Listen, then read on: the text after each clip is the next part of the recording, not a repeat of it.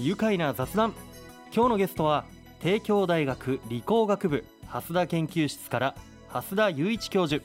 そして4年生の飯田正弘さんです。よろしくお願いします。よろしくお願いします。いやーまずはね蓮田先生ご無沙汰しております。はいどうも。去年の10月にもね教授にお越しいただきました、えー今回は4年生の飯田君もご一緒にということでね、あの前回は、え3年生の浜崎圭介君が来てくれましたね。今回は1個上の先輩のはい。ね、飯田君来てくれました。こちらの飯田君がリーダーを務めていて蓮田先生の研究室に所属する学生3人のチームがなんとこの度センサーなどの電子部品を使ったものづくり大会国際イノベーションコンテスト世界大会で世界2位になりました。おめでとうございますはいありがとうございます。います。いやーすごいですね。あのこの大会2009年度より開かれていて中学生から大学院生までが対象。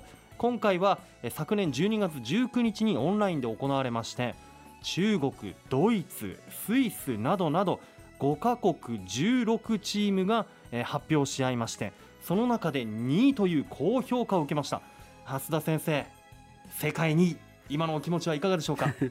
もうすごく気持ちがいいですね、えー、予定通りって感じです。予定通り、はい。取ったぞとえいうところと、うん、いや改めてこの装置がどんな発明なのか。じゃあ飯田君お願いします。はい、えっとこの装置はですね、えーよくそうですねスーパーとかはい。コンビニで大きな地震が起きた時に、うん。棚から瓶だったりとか、まあ、ボトルが落ちてしまって、うん。そしてそれがまあ床に散乱してしまう、それによってあの掃除が必要になってしまうとか。ね、危険ですもんねしか危もね。険ですもんね。ええ。ーそういったものをなんとか防げないかなということで、えうん。えー棚から、えーそういった落下を防ぐ、うん。そういうシステムの開発を行いました。はあ。いや一体どうやってあのはい。瓶をはい、倒れないようにできるんですか、はい。まあいろいろ、まあ、試行錯誤はしたんですけども、えー、と棚の上部にはい。商品、まあ、瓶とかそういったボトルを、うん。えー保護するための、えー四角い枠を用意しまして、はあ上にね。はい。はい。上に設置しましその枠を設置しまして、はい。地震の時だけ下ろすとそういった仕組みを作りました。はあ。上からその枠が降りてくるんですねその瓶に向かって。そうですね。へえそれで抑えることができる、はい、すごいアイデアですね。はい、ありがとうございます。やっぱりこれ素材とかこうどうどういう感じなの？仕組みとか。はい、えっとまずそうですね、えー素材に関してはその枠がどうしてもあまりにも重いと、お客さんがまあたまたま地震が起きた時に手挟んじゃうとかそういうこともありえるんで、はい。できれば軽いものがいいなということでうん。いろいろ試して、えーよくまあいろんなところで使われている軽い素材であるアルミを使ってます。はあアルミの柵になってるわけですね。はい、感知に関しては、はまあ、よく携帯なんかで、えー地震が起きた時に、えー発生を知らせてくれる緊急地震速報というのをまず一つ検知方法の一つとして使っています。ああ間もなく何秒後にはい、地震が起きますよっていう情報来ますよねスマートフォンとかに、はい、それに連動してはい、動き始める、はい、いやでもね緊急地震速報がこう間に合わないでもうゆらゆらゆらって揺れ始めてしまった。はい、そういった場合にはじゃあ降りてくることできないですねそうなんです。そこが非常に課題だったんですけれども、はい。えっ、とこの私たちがか、えー参加していたコンテストは、はい。MEMS デバイスと呼ばれるはい。半導体の基板にはい。機械要素部品のセンサー、はい。アクチュエーター、はい。えー電子回路などをひとまとめにした、えー構造を持つデバイスというこういった、ねデバイスを用いたアプリケーションを提案する、うん。そして試作した成果を、えー競うコンテストだったので、うんいろいろこの MEMS デバイスうん。なんか地震の検知に使えるものが何かないかなということででいろいろ調べてみると、はい。感震センサーと呼ばれる地震の揺れを検知してくれるデバイスがあったんですね。へでそのデバイスを使うことで、うん。緊急地震速報が間に合わないえー場合であってもうん。対応できるようえになったんです。できるんですね。できるようになったんですね、はい、すごいですね。まあいわゆる簡単に言うとセンサーみたいなものがはい、働いて、はい、その揺れを感知してはい。降りてくる、はい、いやーすごいな。あの発案は蓮田先生が元ということなんですがこの発明に何かきっかけってあったんですか先生？えーっとそうですね、あのーまあ、飯田君が来る前のことなんですが、はいあとにかく、まあ、東日本大震災も体験してましたし、うんえー先ほど言われたように地震が起きて、まあ、便が散乱する、うん。すると一番被災した被災をした方々が最もお飲料水とかね、うん。そういったものが必要な時にコンビニがあ閉まってるっていうのを防ぎたかったんです。うんで、えー調べていくと地震が来る前にいろいろできることが分かりましてうん。できっかけとしてはあの歯医者さんなんですね。歯医者さんえー歯医者さんがあその地震の時にあの歯を削ってる、はい。あれが、まあ、1分間に50万回転のおダイヤモンドのドリルが回ってるんですが、はい。それで患者さんの口の中をあ傷つけてしまったと、じゃあ、ね、歯に治療して集中してるお医者さんが地震かどうかわからないですよ下向いてね、うんですからあのその緊急地震速報を受信できる IC がありますからそれを経由して、えー歯を削っているうタービンを回しているうん。圧縮空気を止めよはあなるほど。うそれが始まりです。始まり。はあそこからその技術が他でも使えるんじゃないかという考えにとにかく緊急地震速報を私たちはスマホで分かるんですが、テレビとかね、うん。あの IC があればそこからいろんなことが自動にできるっていうところが強みですよね。なるほど、、はいやー本当あの今回のものは、まあ、まずこう瓶が倒れないようにところで瓶をいっぱい用意するのも大変でしたね。そうなんですよね。ね。なかなか瓶をたくさん実験に使うためって言ったらやっぱ20本30本必要になってきますから。ねもうそのために研究室の、はい。まあ、方々にご協力いただいて、うん。瓶持ってきてとか。ああ先生もやっぱりたくさん寄付されたこれんですはあのそれにかこつけてたくさん買いましたから すいません、めっちゃ嬉しかった。ね、いやー、そうですか。あのね、開発時にはやはりいろんな地震の揺れの再現とかもされたと思いますけど。はいこれ、こういった場所に行ってやったってことですか？そうですね、うんえーとまあ、いろいろ先生の方で、まあ、会社さんとやり取りはしていただいたんですけども、はいフジラテックスさんという、えーええ会社の方で寄進装置と呼ばれる地震の揺れを再現するうん装置を貸していただける会社さんがあったので、はい。そちらの方でさまざまな実験を行いました。なるほど、そういった企業が、あのサポートしてくれたんですね。そうですねあの本当にありがたい話で実は最初の予定よりもすごくいっぱいやらせてくれるんですよ。あの東日本の、地震も再現。あと熊本もね、はい、あとどこだはいっけ、あ神戸だ。神戸神戸の、あのー地震もすべて再現していただけたので、うん。非常にそれがねどうだろうな。あのやっぱり世界大会で、うんあ震災の中には地震をあんまり知らなかったいますからね。そこのところにやっぱり学術的にも裏付けができたっていうのは、その藤井ラテックスさんのおかげですね。とありがたかったですね、ありがたいですね。最初最初は本当に研究室で、うんあのみんなで揺らしていたんですよね。なんかイメージできますね。はい、やるよやるよみたいな。はい。でもやっぱりそれ国際大会、まあねうんを考えた時にはちょっとそれだと厳しいよねっていうところがあって、ちゃんとした地震を再現して、うんで実際にちゃんと動きますよっていうことを証明したっていうのは大きなかったですね。るほどね。いやそういったところもあの大きく評価されて、はい高く評価されて今回の世界コンテストで2位を取られたんだなと思いますが、いや今後どうでしょう？製品化されるようなお話もあるんじゃないですか？いかがですか先生？であのー実は新聞とか、うんもちろんこのラジオでもね、えーお流しいただいてもうあのすでにコンビニの経営者とか、はいはい。居酒屋さんとかうん。からあの電話等をいただいてまして、お。えーはっきり言えばもっとなんで早く実現化しないかというちょっとお叱りも受けてます。ああそうだったんですか。いやーそっかそうやってねやっぱり皆さんうちのお店に入れたいな導入したいなって方が多いと思いますけどどうですか導入したいけどなんかこうやっぱコストも気になるところなんですがセンサーってきっと高価ですよね。いや実はそうでもなくて、はいえー例えば先ほど紹介したあの感震センサーですね、はい、そちらは1個1500円程度なので結構安価に、えーそうなんですね。はい。えランニングコストとかは？ランニングコストの方はやはりでどうしても電気代がかかってきてしまうんですけども、ええだいたい1日23円程度で済みます。えーそんな思ってたよりすごくはい、ローコストではい。済みますね。はい。あーそうなってくると本当いろんなたたくさんの方のところに普及してほしいし、はい。多くの人がね使って安心っていう思いをね、はい。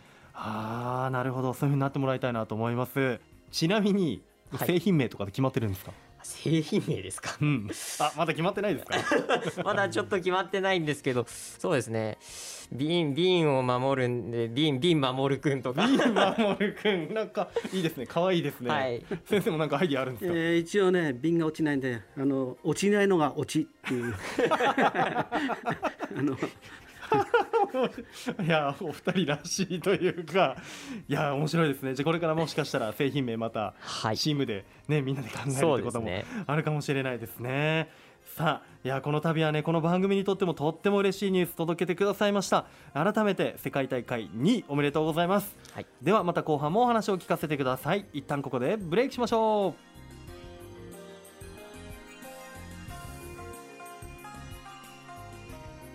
改めまして愉快な雑談。今日のゲストはセンサーなどの電子部品を使ったものづくり大会国際イノベーションコンテスト世界大会で世界2位に輝きました帝京大学理工学部蓮田研究室から蓮田雄一教授チームリーダーで4年生の飯田正弘さんです。改めましてよろしくお願いします。よろしくお願いします。今出演してくださっている飯田君は今回の世界大会のチームリーダーでしたが今までにもロボットコンテスト日本大会優勝や発明工夫コンテスト最優秀賞そしてプログラミングコンテストでも最優秀賞など輝かしい経歴をお持ちなんですね。すごいですね先生。本当にねあの飯田君様々だよね。あの世界大会でもロボットで行きましてねハンガリーでやっぱりチームリーダーやってもらいました。チームリーダーだったんですか、はい。そこでも？ええ。とにかく何やったって私よりできるんで、わーおわおわおわおわお本当先生ええお任せします。いやいやいや。いやでも本当すごいですね。ロボットコンテストでしょ？じゃあ何海外に行ってそうですね。ハンガリーで？はい。へえそれがいつの頃？2019年ですね、とまだ？1年生とかですか？2年生？2年生だな。2年生です、2年生の時にもチームリーダーを務めて、はい。すごいですね。もともとあれですか？ご出身どちらなんですか？飯田君は。まあ出身は埼玉県で、はい。えーまあ、館林とかに近い羽生というとこなんですけども、ええええ。そこから、はい、高校時代とかも工業系？いえそんなことはなくてもう普通高校普でした。通科なんですか、はいでじゃあロボットとかに興味を持ったのはどのくらいの時？そうですね。ロボットに興味を持ったのはまさに入学してから、えー？くれはいえええ先生これそうなんだ。そうあんまり喋ってなかったですけど、ね。そうですね。入学してまさにうん。その、えーサークルの紹介ですか、うんうんうん。そこで先輩方のロボットとかを見て面白そうだなと思ってへそこえからですねそれでもう1年で2年の時にはロボットコンテスト日本大会で優勝ですよ。しかもチームリーダーで。はい。先生もたまげてますね。あのはい。どうどういうことなんでしょうね。どういうへえだってでもほ他にもだってプログラミングコンテスト最優秀でしょ、はい。えー発明工夫コンテストでも最優秀ロボットコンテスト優勝、はい。で今回世界大会でも2位ということ、はいすごい。ななんなななんすごいですね。2回ももう最優秀賞取ってますよ。いやいやあのもっといっぱいあるんですよ。ああるんですか？本当なんですよ。え隠してたわけじゃないんですけど。本当でもその入学してサークル入ったっていうのがもう大きなその人生の転換点ではないですけどうん。本当にもう蓮田先生には感謝しております。お前も大人になったな大したもんだ。はいはい。や本当にそう思いますうん。本当に。ね今宇都宮暮らしてみて、はいえー、2019年から暮らしてるというこそうですね。とどうですか？宇都宮ライフは？そうですね。やっぱりどこ行くにもそのバスが使えるっていうのが本当に ありがたくて。はい。私住んでいたところはそういったバスとか交通の便も良くなくてうん。ちょっとうん大変だったんですけど、うん。本当に大学からバス乗ればもう駅も行けるし、うん。いろんな買い物できてっていいですね。えーあ公共交通じゃしっかり利用しているわけですね、はい、どこ遊び行くんですか？そうですね。バス結構やっぱ駅行ってなんか、なんかいろんな電化製品見たりとか好きですけどね。ああのまるまるまるまるカメラ行ったりとか。あそうですね。ねえ。ねえ。どうですか？キャンパスライフも楽しいですか？そうですね。もうみんあのサークル行って、うん。まあいろんな、ね、後輩とかと一緒にうん。いろいろなロボット作ってみたりだとか、へえ本当に充実しております。充実してる、はい、蓮田研究室もすごく楽しそうですもんね。はい、もう本当にいろんなことに挑戦させていただいて、うん。本当にありがたいと。なんか他にもいろんな、まあ、研究されてると思いますけど、はい、今後のこう目標的なものってありますか？そうですね。今後、えー今後はやはり、まあ、もちろんその4月からはまあえー社会人としてうん。まあ頑張っていくことになるんですけども、はい。やっぱりそのまあなんていうんですかね、まあ、人の役に立つっていうところうん。がやっぱり私のそのまあ漠然とした夢ではあるんですけどもそれに向けてちょっと頑張っていきたいなと思っております。人の役に立つもの、うんね、今も発明もそうでしたからね。そうですね。いやー鳥肌も立ちますよ。改めて蓮田先生のねこうそばで学生さんたちがこう研究チャレンジされていますけど先生サポートしてきていかがでしょうか？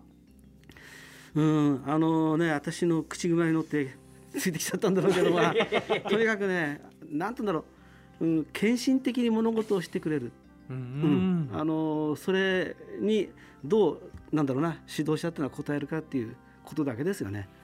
うん、あの本当はもっとね楽しいこともしたいだろうし、ね、私のとこで何もハンダ付けして回路作んなくたってもっと楽しめることありますよ先ね。生の研究のサポートもしてくれてるわけですもんね、ええなんだけどもうんが、ね、それをお本当に献身的に、うん、やってくれて、うん。あとは感謝しかないから例えば進路面をうん。どう、うね、決着つけてあげようかなと思ったら、うん。もう自分で、えー決めてきちゃったまあもういろいろねスカウトの目に留まってると思いますよ。うん。ね そっかいやーもうねそんな研究室から羽ばたいていく学生さんたちまた新たにこう学生さんたちもあのー新学期新年入ってくる方もいると思いますが今後に向けての、えー、蓮田研究室抱負いかがでしょうか？やっぱりこのなんだろうなあのそういう研究をするならば人々の生活を豊かにするとか、命を守るということにフォーカスしてやってます。で今回あの、えー、ICAN21 という国際イノベーションコンテストのことだったんですが、はい実はもう、えー次年度の ICAN22、はいえーのもう日本大会に処理審査で通りましたんで、おお。えー4月24日だったかな？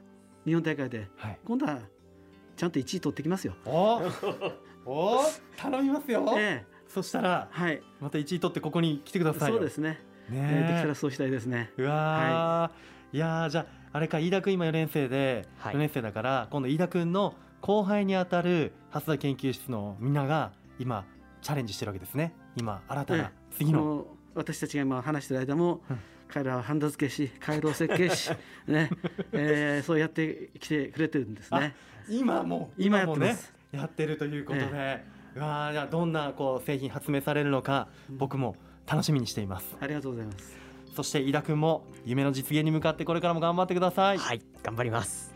それではお時間になりました。このワードで一緒に締めましょう。いきますよ。せーの。発明愉快な宇都宮。愉快な雑談。今日は帝京大学理工学部蓮田研究室から蓮田雄一教授4年生の飯田正弘さんにお越しいただきました。お二人ともどうもありがとうございました。ありがとうございましありがとうございたま。した住めば愉快な宇都宮。